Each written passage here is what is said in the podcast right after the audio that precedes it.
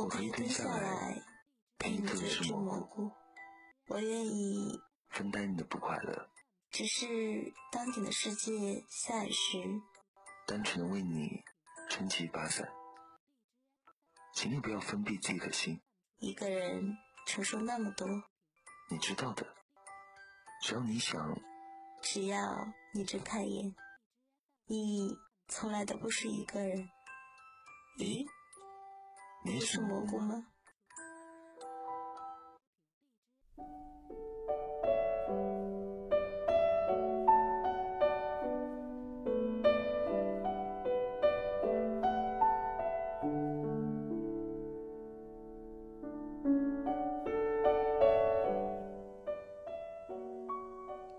哦，小王子啊，就这样，我一点一点的开始理解你那忧郁的生活。有很长一段时间，你唯一的乐趣就是静静的观赏落日。这个新的细节是我在第四天早晨知道的。当时你对我说。我很喜欢日落，走，我们现在去看日落吧。可是我们得等，我说道。等，等什么？等日落呀。我们必须等到太阳下山。一开始你显得非常惊讶，随后你就自顾自地笑了起来。你对我说道：“我总以为。”我是在自己家里呢，可不是吗？大家都知道，在美国的正午时分，在法国却是夕阳西下。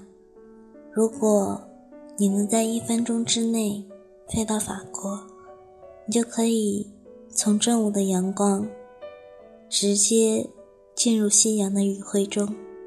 可惜这是不可能的，因为法国太遥远了。但是，你那颗小小的星球上，我的小王子，你只需要把你的椅子挪动几步就可以了。你可以随时看着这一天结束，看着暮色降临。有一天，你对我说道：“我看了四十四次落日。”过了一会儿，你又说：“你知道，当一个人感到悲伤的时候，就喜欢看日落。那么，你为什么悲伤啊？”我问道。在你看四十四次日落的那一天，但是小王子没有回答。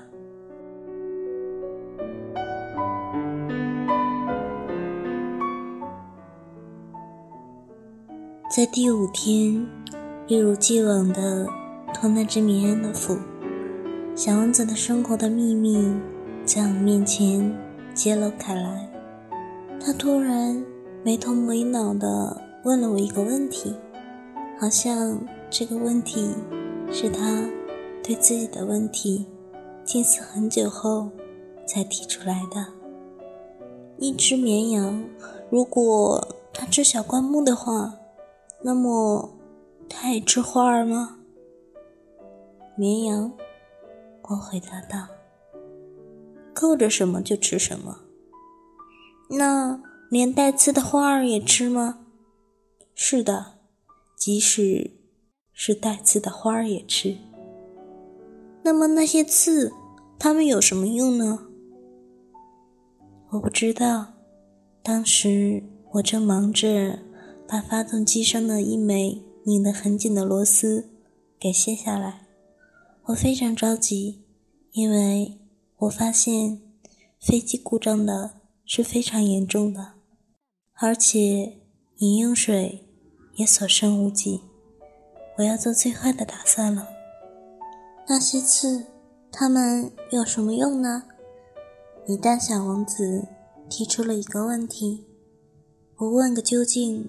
他是不会放弃的，而我正因为那颗螺丝钉而烦心，所以我不加思索的随口说道：“那些刺根本没有用，花儿有刺，只是因为他们不怀好意。”哦，小王子沉默了一会儿，然后他愤愤然地冲我说道：“我不相信花儿是弱小的、天真的，他们只是尽可能地保护自己。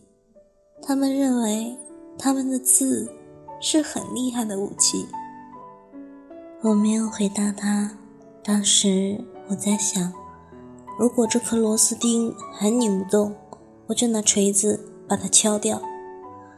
再一次，小王子打断了我的思路。你实际上认为花儿……哦，不！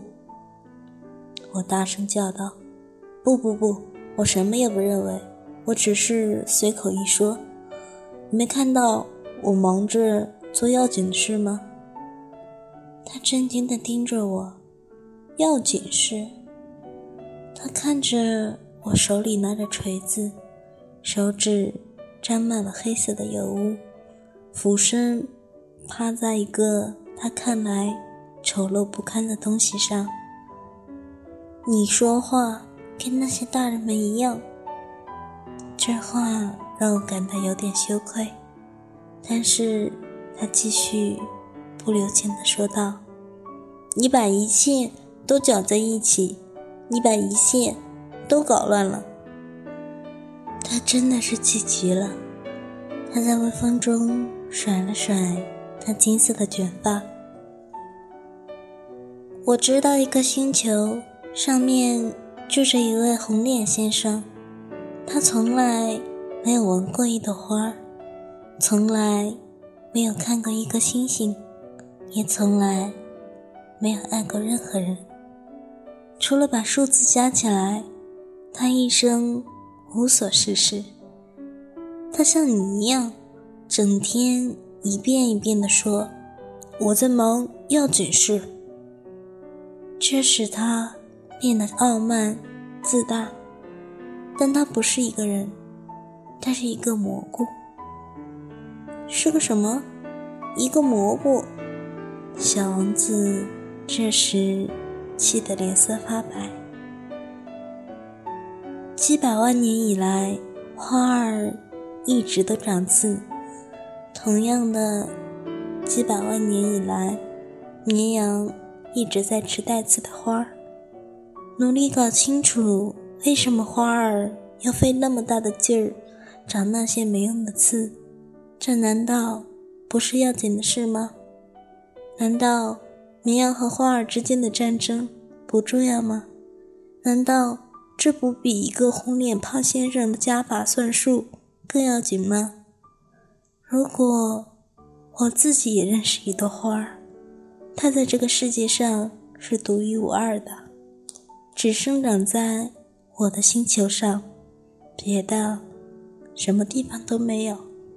但是某天早晨，一只小绵羊不经意间。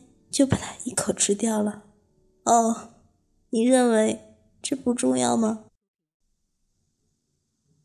他的脸色由苍白变成红扑扑的。他继续说道：“如果有人爱上了一株花，而他那唯一的一朵花绽放于这亿万颗星星之中，那么仅仅仰望星空就足以。”让他感到快乐，可以对自己说：“我的花儿就在那个地方，在那个星球的某个地方。”但如果绵羊吃了这朵花，他看到的繁星一下子就变得暗淡无光。你认为这不重要吗？他无法再说下去了，他开始泣不成声。夜幕已经降临，我抛下手中的工具。现在，锤子、螺丝钉、饥饿和死亡已经变得无足轻重。在某个星星上，在某个行星上，在我的行星——地球上，有个小王子需要安慰。我把他抱在怀里，轻轻摇晃着他，对他说道：“你爱的那朵花儿不会有一些，我会给你的绵羊画一只口罩，戴上它。我会给你画一个护栏，把你的花儿围起来。我会……我不知道该对他说些什么，我只感到自己很笨拙。”不知所措，我不知道怎样才能走进他的世界，怎样才能追赶上他，和他重新手牵手走在一起。他的世界如此隐秘，而且充满了泪水。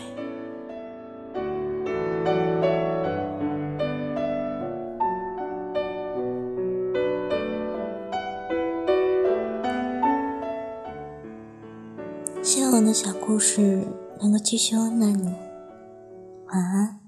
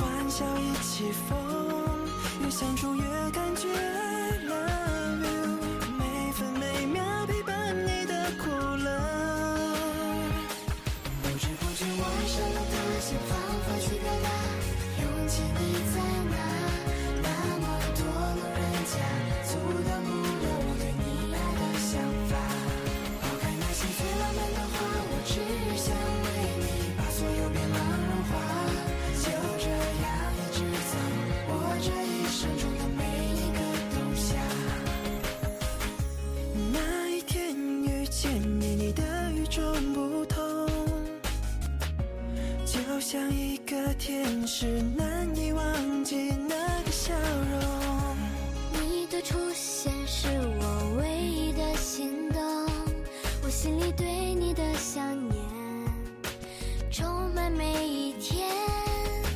滴答滴答时间在转动，滴答滴答，我希望你懂。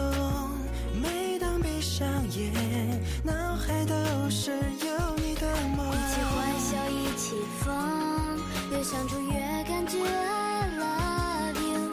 随着习惯，像独家拥有